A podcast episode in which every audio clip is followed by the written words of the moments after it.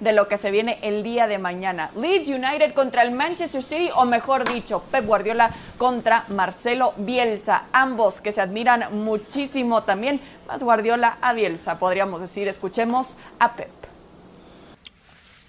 Uh, what could I say? Uh, I think is uh, probably the person who I admire the most in uh, world football as a as a manager and as a person. Uh, um, I think is uh, the most authentic manager all the time in terms of the, how he conduct his teams. Like he's unique. Is an is a uh, nobody can imitate him. It's impossible.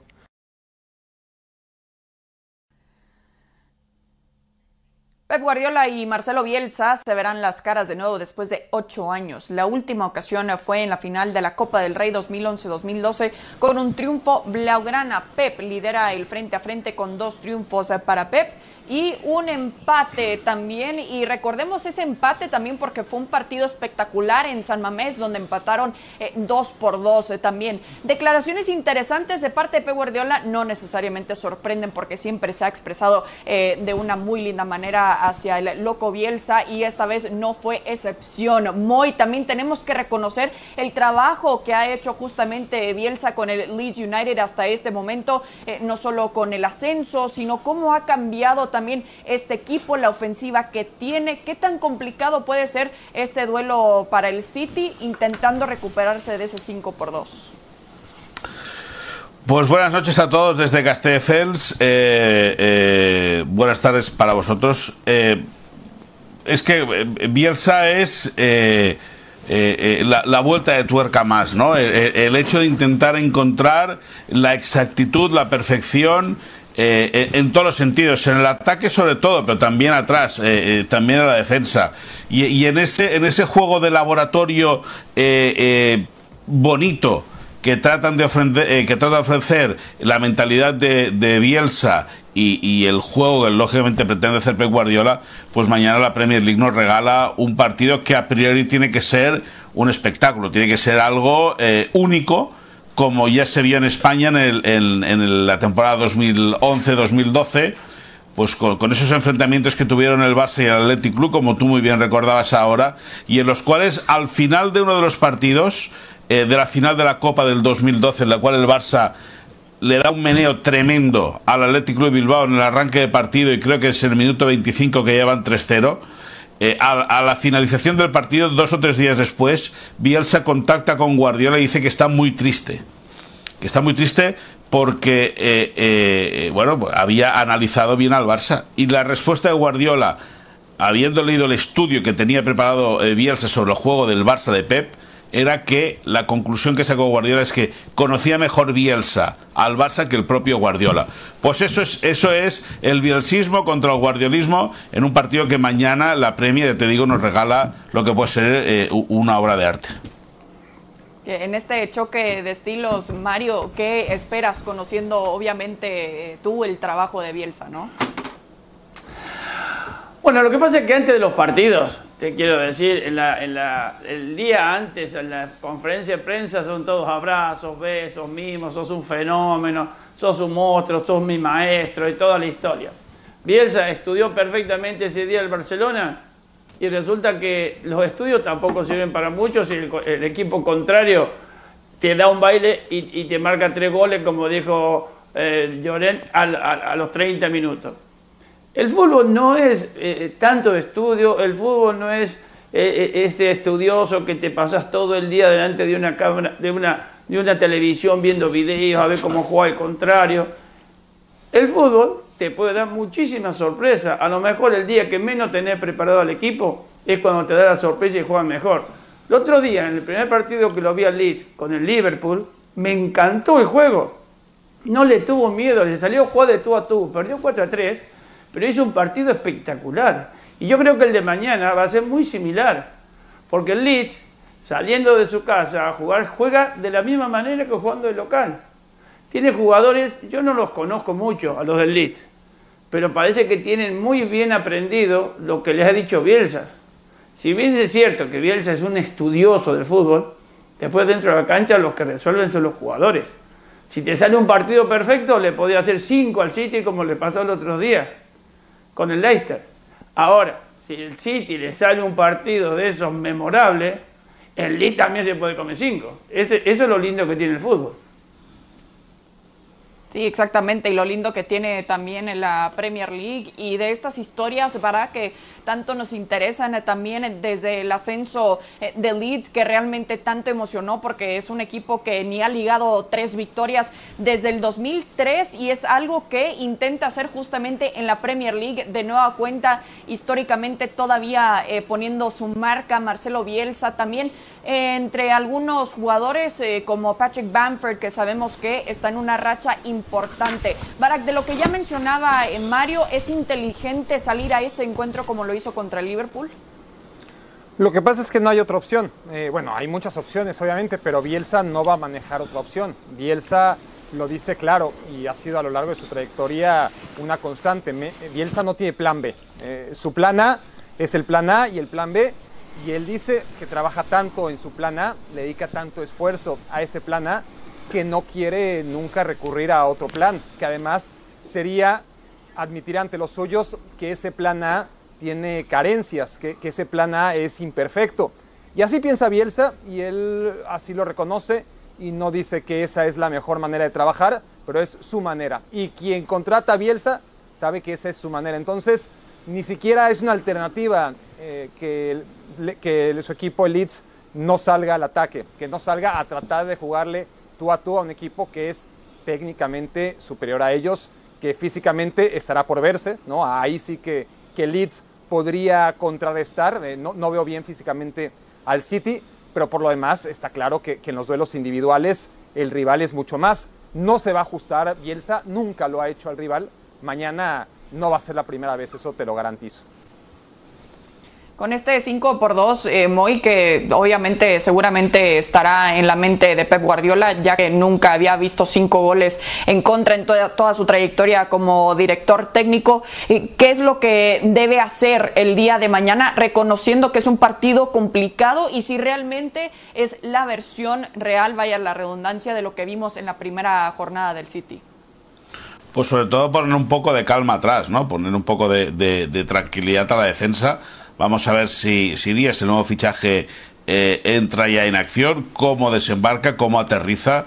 Eh, pero es que lo, comentamos creo que el viernes de la semana pasada u otro día, eh, junto con Mario y con Barak, que al final el inicio de temporada del año pasado que tuvo el City acabó marcándole mucho el andar en la Premier y, yo creía y estaba convencido de que Pepe eso iba a intentar corregirlo. Es cierto que contra el Leicester le pitan tres penaltis en contra, pero bueno, son tres llegadas del, del Leicester eh, eh, que lógicamente generaron peligro y acabaron en gol desde el punto penalti.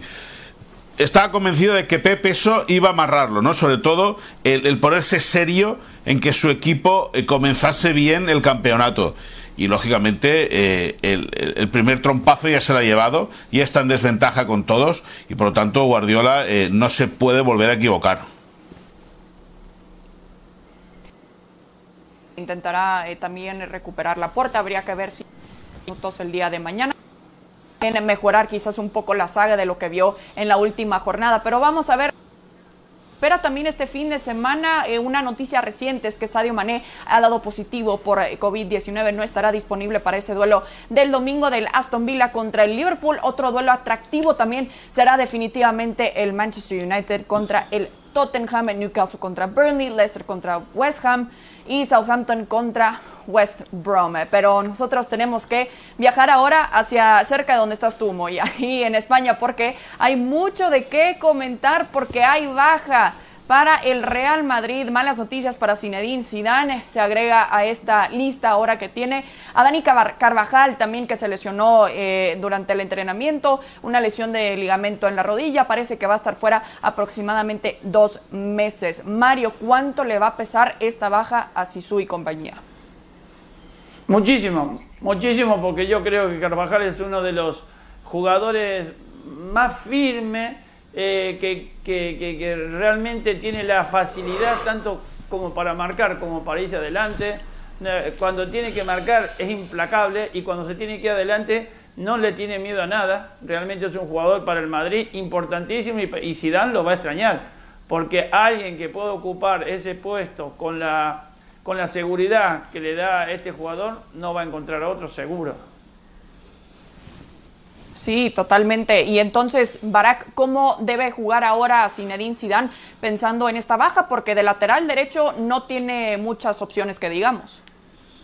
Pues mira, habría sido mucho peor que le ocurría la temporada pasada, ¿no? Porque ahí sí tenía que inventar y, cuando no estaba Carvajal, a ver si jugaba por ahí con Lucas Vázquez o si a un central lo convertía en lateral o, tenía que, hacer inventos. Ahora tiene a Odriozola. Eh, Odriozola tiene una gran oportunidad de volver a ser el chico que maravillaba en la selección española sub-21, que lo hacía muy bien en la Real Sociedad, al que le queda grande el paso al Real Madrid, el que no se puede asentar en el Bayern la temporada pasada, pero que ahora está de regreso y que no lo vi mal, al contrario, me parece a mí que fue de los futbolistas más destacados en el último encuentro ante el Valladolid. Así que yo no creo que sea un problema terrible, eh, sobre todo si Odriozola está al nivel óptimo. Yo creo que es un gran jugador, yo creo que es lo que necesitaba, es la historia del fútbol, ¿no? Es decir, si, no puedes jugar, requieres de un golpe de fortuna, aunque este golpe de fortuna sea mala suerte del compañero, ¿no? Se lesiona Carvajal y yo creo que es ahora el, momento para que Odriozola haga saber que Carvajal no es indispensable porque tiene un muy buen suplente. Sí, como ya mencionabas, Barak ya fue titular, entonces no necesariamente no la ha considerado Sisu eh, para ese puesto también. El reemplazo podría ser por el momento natural de Carvajal. También sabemos que Lucas Vázquez por ahí eh, puede jugar o también está hasta la opción de mandar eh, de izquierda a derecha a Mendy. Moy, también qué tanto realmente podrá extrañar a Carvajal pensando en que se puede perder el clásico el 25 de octubre.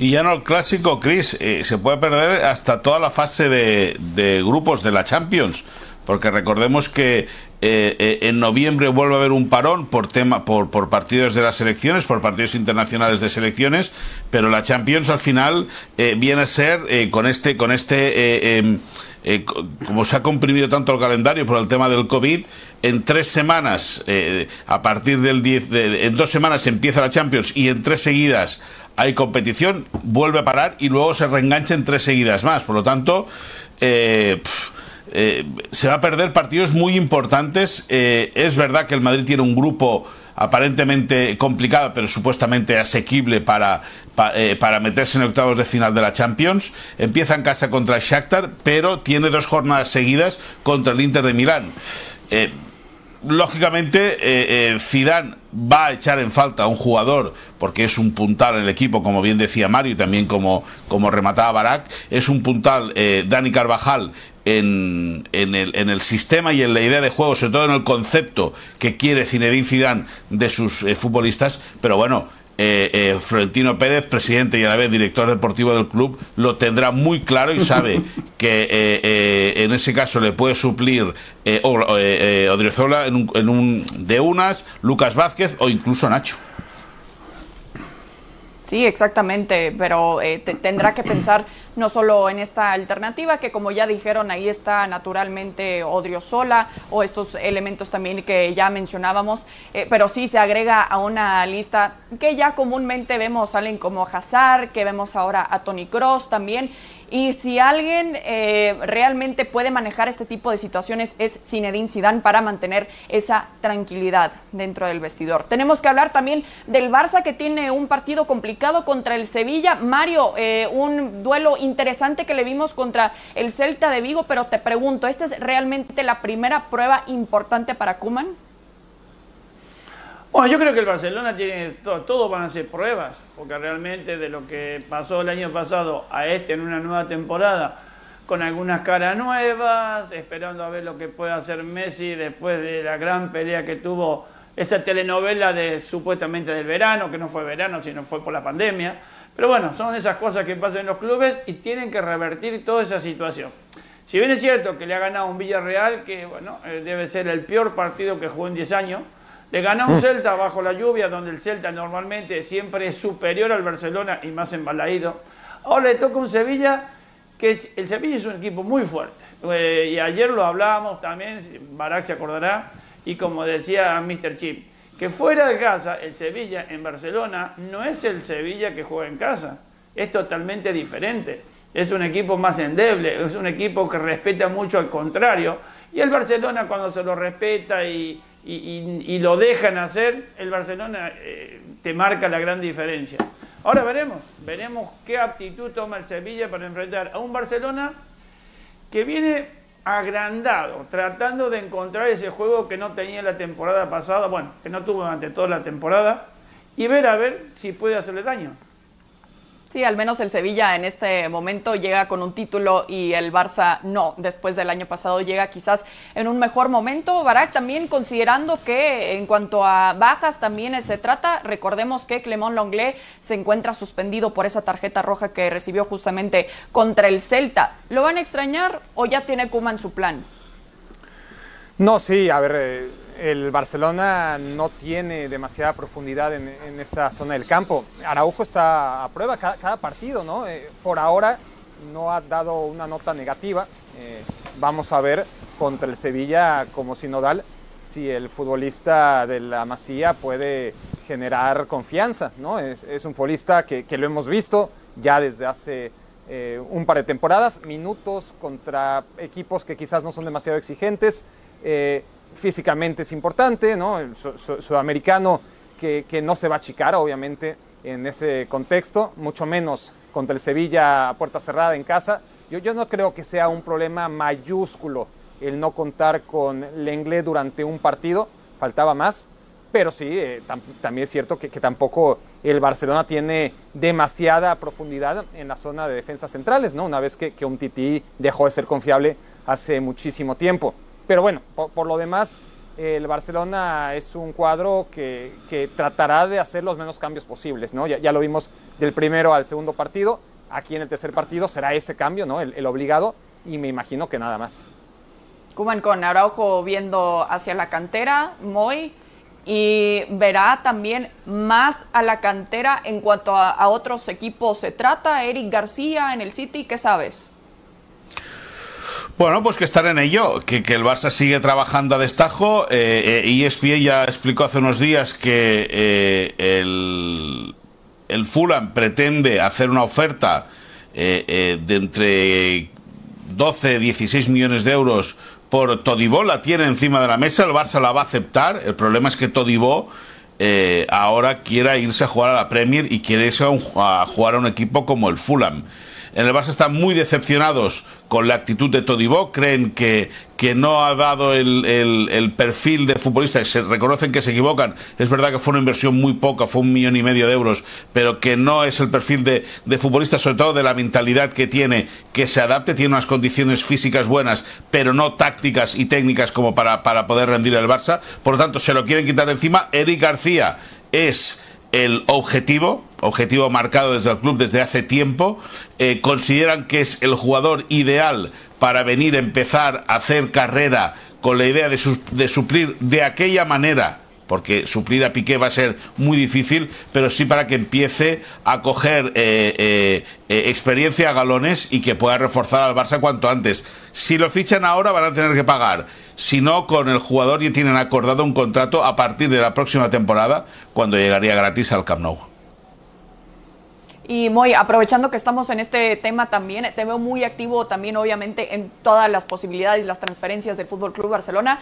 ¿Qué sabes qué es lo último de Ousmane Dembélé?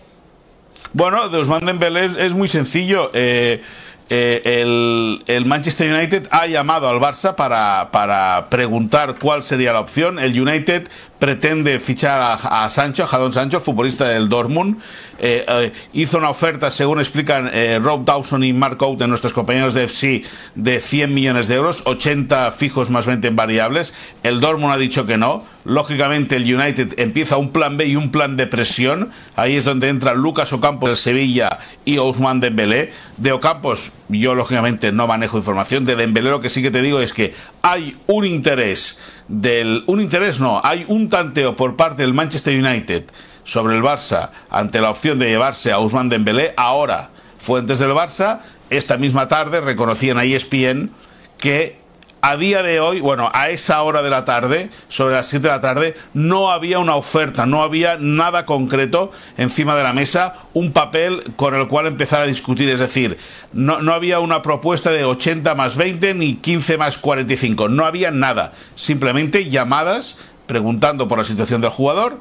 Parece que el jugador ahora sí que sería receptivo a irse, pero el Barça no quiere una cesión. El Barça lo que pretende es, si tiene que deshacerse de Dembélé, es una venta moviendo muchas fichitas el Barça también y el que ha regresado también y dio también eh, destellos positivos contra el Celta de Vigo, Mario, es Felipe Coutinho, porque recordemos su primera etapa, bueno, no dio una también, nunca se adaptó, se le criticó bastante por lo que se le pagó a este jugador. Eh, ¿A cuánto le podemos dar crédito, aunque ha trabajado muy poco justamente con Kuman, el regreso de Coutinho y lo poco que le hemos visto? Bueno, vamos a pensar en positivo. Yo creo que si, el técnico, si Kuman le da esa posibilidad de ser titular y le da la confianza, posiblemente volvamos a encontrar algo, algo, no todo, de aquel jugador que deslumbraba en el Liverpool. Tampoco le vamos a tirar manteca al techo, ni mucho menos. Tampoco marcó tanta diferencia en Liverpool, pero por lo menos hacía buenas jugadas, hacía goles viniendo de la, de la, de izquierda para la derecha. Es decir, había sido un muy buen jugador. El Bayern tampoco agarró la, titularidad y ahora estos dos partidos, pues se ha sacrificado, ha hecho cosas buenas. Lo que pasa es que Messi quizás eh, no le están dando esa, esa posibilidad que tiene Messi, a ver si se me entiende. Que Messi ahora no lo, no lo buscan continuamente, sino lo buscan cuando lo necesitan. Y creo que ahí es cuando Coutinho va a ser un muy buen participante junto a Messi.